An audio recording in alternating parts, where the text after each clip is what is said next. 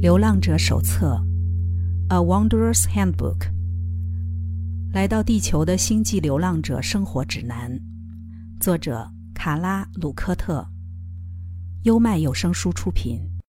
即兴下集。为了生存需要，青春期的我们必然是为自己着想的，无论是行为、理智或情感上，我们都没有准备好真正的去服务他人。直到我们对自己是谁、能做什么有了妥切的了解，青少年阶段的服务自我就是用来发现自己。一旦了解自己，我们才能明白自己可以给予他人什么。唯有这个时候，我们才确实成为服务他人者，而且是有意识的。意识觉醒的时间点差异很大。我是在幼儿园时期就约略知道，或单纯假想我来自造物者。我的父亲在天堂，不是他过世了，而是将他视为神。我知道我在地球上有一位父亲，但我认为自己是上帝的孩子。一般来说，觉醒通常发生在十三至十四岁的青春期开端，到大约二十五岁之间。当然，有人是孩童时期，也有人是成人、中年或更老的阶段。关于灵性觉醒，每个人都有特别设定好的专属闹钟。扣补充：一个人在能够自由服务他人之前，必须先和自我建立关系，度过自私，度过小我，方可学会如何爱自己、接纳自己。阿露娜则分享了一个有趣的寓言故事。有个农夫，他有一头老驴。某天，老驴掉进了农夫的井里。农夫听到驴叫声，想了又想，虽然觉得老驴很可怜，但要救它又实在费力。于是，农夫反而把邻居喊来，请大家帮忙铲土，打算埋了老驴，结束他的痛苦。一开始，老驴简直要发疯了。可是农夫和邻居仍继续把土往老驴身上倒。突然，一个念头敲醒老驴：他可以把土甩开，再往上踩；甩开，往上踩；甩开，往上踩。老驴重复着这个过程，不管有多痛苦，他和内心的恐慌对战，继续帮自己打气。你猜到了吧？在老驴即将筋疲力尽之前，他快乐地踏出了井口。正因为这般面对逆境的态度，看似葬身之地的井，最终是个祝福。于是，最好的心境是谨慎而镇定，以当下最佳的判断来行动。我们可以保持冷静，同时像鸭子一样。随时准备迅速划水，一口气越过考验。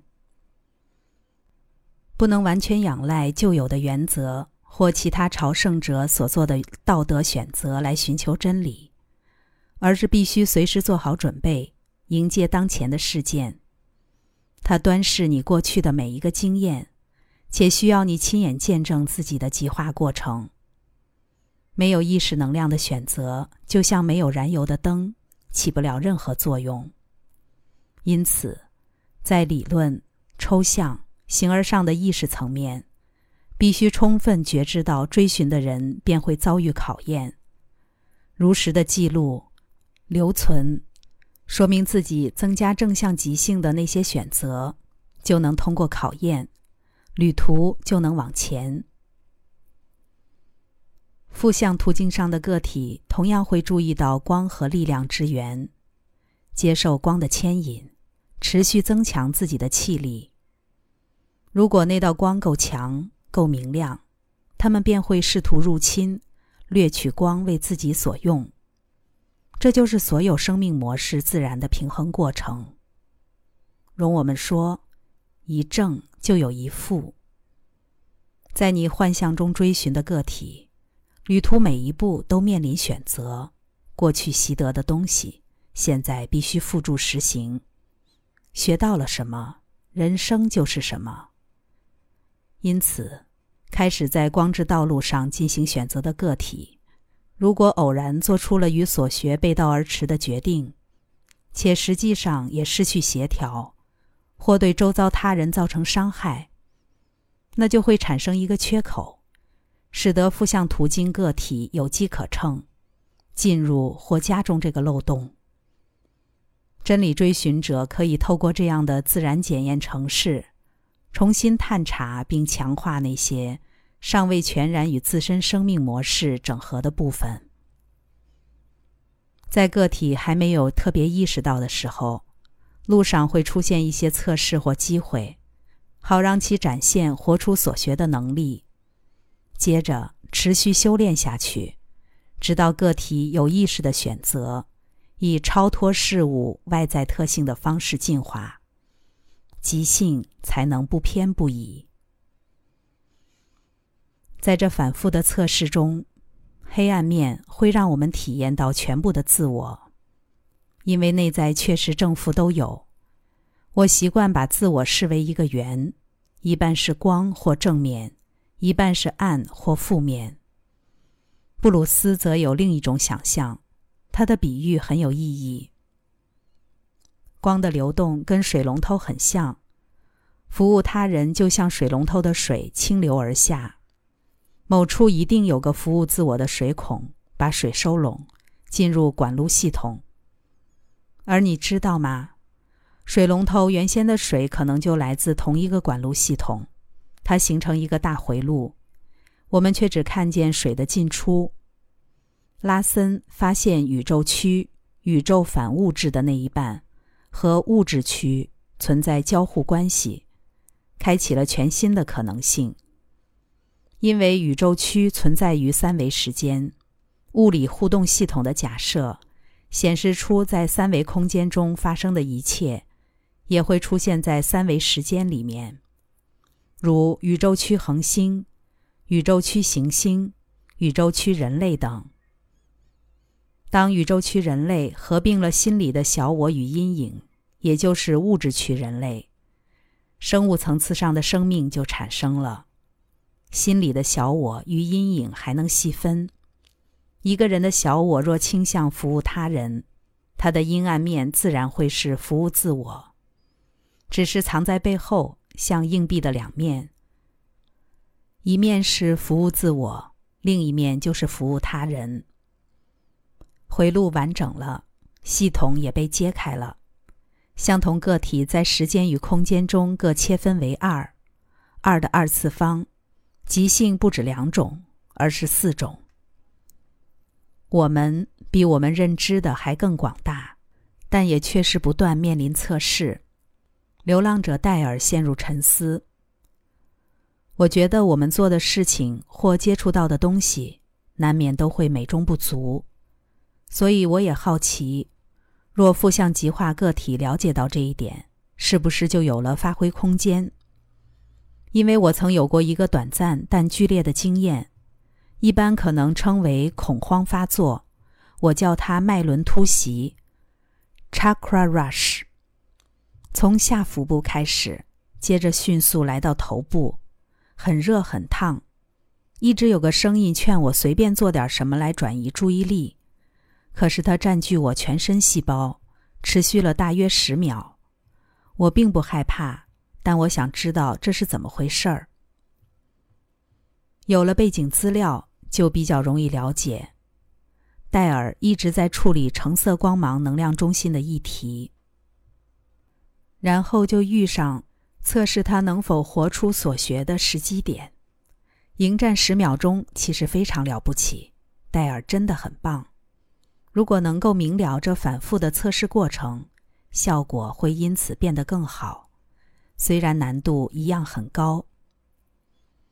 资深震动者优先诞生的原则，即是要带着自己所拥有的礼物和资源进入此生，运用此生生命做最大的付出，全力服务他人的心念与行动，将创造出学习、改变、巩固。以预备更多学习的节奏。一旦个体明白了学习路上的回圈试验，就可以利用它们不断倍增极性，也能提高处理催化剂的效率。希望再度燃起，我们正想离开漠然的井，未极化的贫弱之地。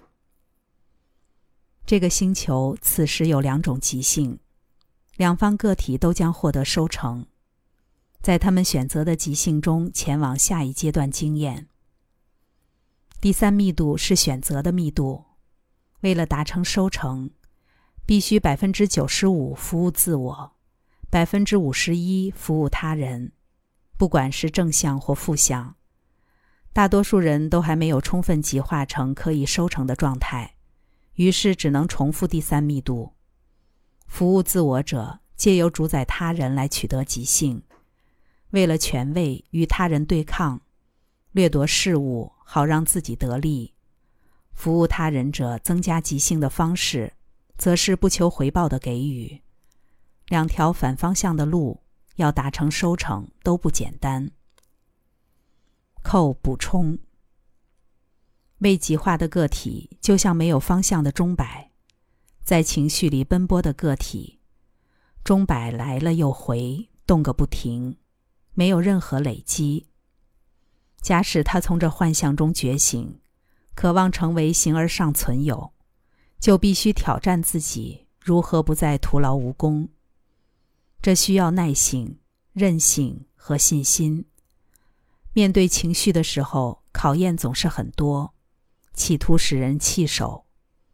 至于评判的本能，在你们这次集会前的对话已经讨论过。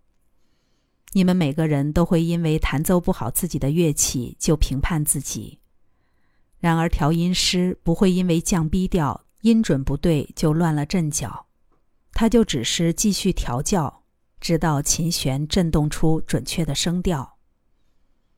你们只需要将内在的纯粹、可靠、真实的情感视为清亮水晶般的无价真理，即使恐惧、折磨。各种肉身之苦，如这个器皿所说，这些深沉的音调依旧非常铿锵动听，且你可以在属于你的旋律中，看见自己继续调教的努力。努力绝对值得，坚持不懈的人终将获得内在的无限平静，不再依赖表象事物去做评判。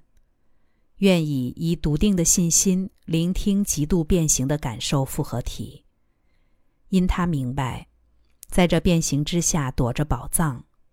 情绪无疑是颗水晶，在你们的密度中，毫不在乎最让人难过，不在乎服务他人还是服务自我，只是吃喝为生，随心过活。到了毕业典礼上，发现自己没有毕业。没有学会爱，没有学会如何迎向光，如何运用光。这些人不会去到地狱，第三密度也不是地狱，他们就只是重复另一个第三密度经验，再继续大约你们的七万五千年。服务自我和服务他人，好比磁铁的南北极，每个人都会从惯性的某个位置开始，经验累积之初。觉醒的灵魂尚未具有正电或负电，只有一个一个小小的选择：要不要和五年级其他小孩分享自己的花生酱三明治？要不要去跟那个一只脚受伤的二年级女生做？要不要对看起来有困难的人伸出援手？这些表面上微小而日常的选择。决定了一个人是把需要的东西拉到自己身上，还是为了他人利益将内在的爱释放出去。流浪者在即兴选择上有点优势。本章稍早使用过的引文值得重复一次。发问者：已经来到及正要来到地球的流浪者，是不是很多都受到猎户思想影响？我是 Ra，如我们先前所说，流浪者的身心复合体已经是十足的第三密度生物，他们受到猎户影响的几率和地球任何一个新生灵复合体都一样。但若流浪者愿意的话，其灵性复合体就会受到光的保护，比较容易避开不符自身期待的个体。这不能算是偏见，也称不上是真正的理解。再者，流浪者的新生灵复合体较少第三密度正向或负向之间混乱迂回的面貌，自然就没办法像负向属性个体那样。可以轻易发现负面的存有或思想。发问者：那么，当流浪者诞生于此，就会成为猎户群体的首要目标？我是 Ra，这是正确的。发问者：一个居然被猎户群体成功入侵的流浪者，在收成来临时会发生什么事？我是 Ra。如果这个流浪者以行动展示他对其他自我的负面倾向，如我们先前所说，它将受到地球震动牵制。收成来临时，可能会和未达收成标准的第三密度个体一样，重复第三密度的大周期。Ra 认为这是由于流浪者有时不擅长分辨邪恶。正向极性在任何事物中一律看见爱。负向极性则很精明。不过，流浪者仍必须致力追求极化。此刻，每个人都有责任。你们处于一个强烈的密度，没有人可以例外。你们之中很多人回到这个密度来，是为了确认自己懂得不求报偿的爱。对在此协助照亮地球的流浪者来说，这件事非常重要。打从小时候，我就有一段模糊的记忆。我知道不是这辈子的事，虽然我十分相信我在这辈子之前就已有了生命。我也认为它不是发生在某个前世，而是发生在转世之间的某处。一开始，印象中我没看到任何形式的个体，甚至也没看到我自己。我在我常称为议会的地方前面。四周一片黑暗，光围绕着我，也聚集在他们每一位的上方。我记不得他们总共有几位，可能至少五位。他们没有任何物质外形，全都在不知道是什么东西的后方高处。我的视线因此往上，他们可以说话，但只有一位对我开口。他说：“你可以往前走了。”我回答：“再等一下，我想再到第三密度一次。”我不断重复这句话，直到被送到某个通道。我知道，在那之后不久，我的母亲就怀了我或生下我。我们有选择的权利，我们有能力，也有自由重复第三密度经验，在周期里永远回圈下去。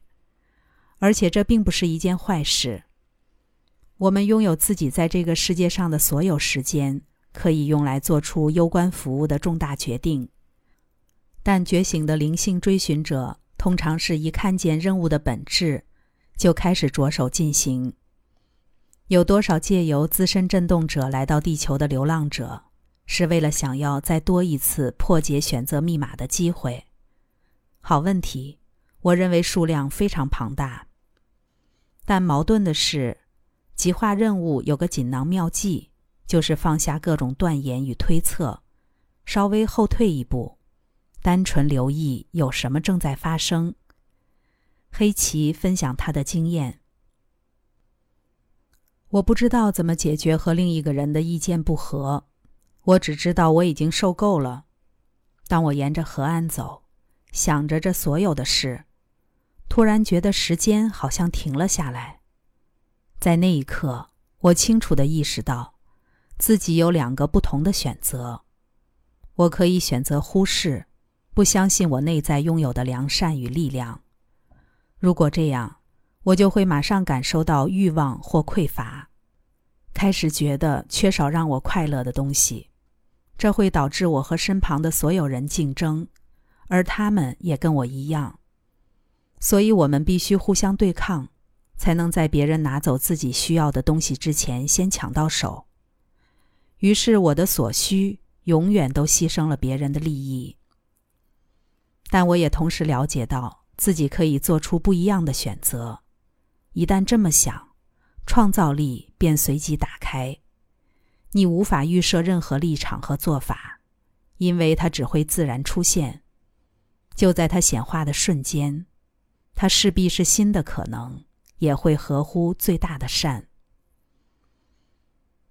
麦克科林科回应：“我再一次走在我的道路上，我不知道自己会去哪里，但我知道主希望我往这个方向去。这么说有点奇怪。”却很真实。生活让人分心的事情太多，要集中心神很不容易。但像今天这样的时光，多么美丽，多么欢喜！是啊，当这样的时刻到来，一切都好，如此喜悦。关于放下和臣服，寇说：“谁在选择？让理智休息吧。是谁在选择？”如果是你，代表你还没放下。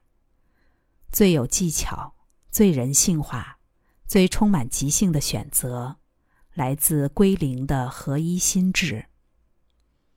耶稣说：“我来了，是要叫人得生命，并且得的更丰盛。”以基督意识的角度观之，代表其顺应造物者的意志。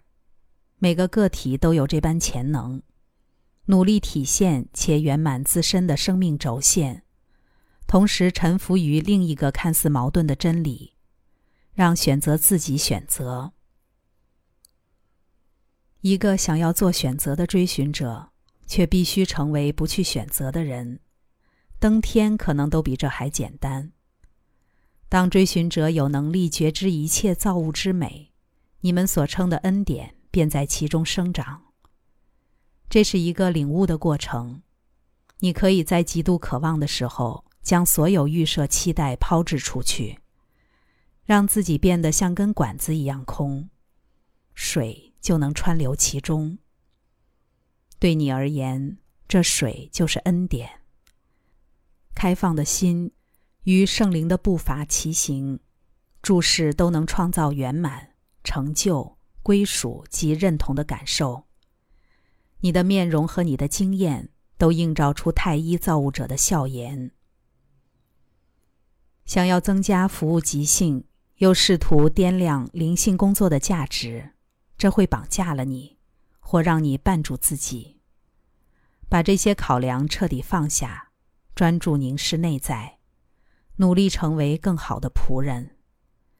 别去想伟大的成就或其他有关的标签。只要不间断的问自己，怎么做才能服务？刚才带来的是《流浪者手册》第六章即兴下集，优麦有声书出品。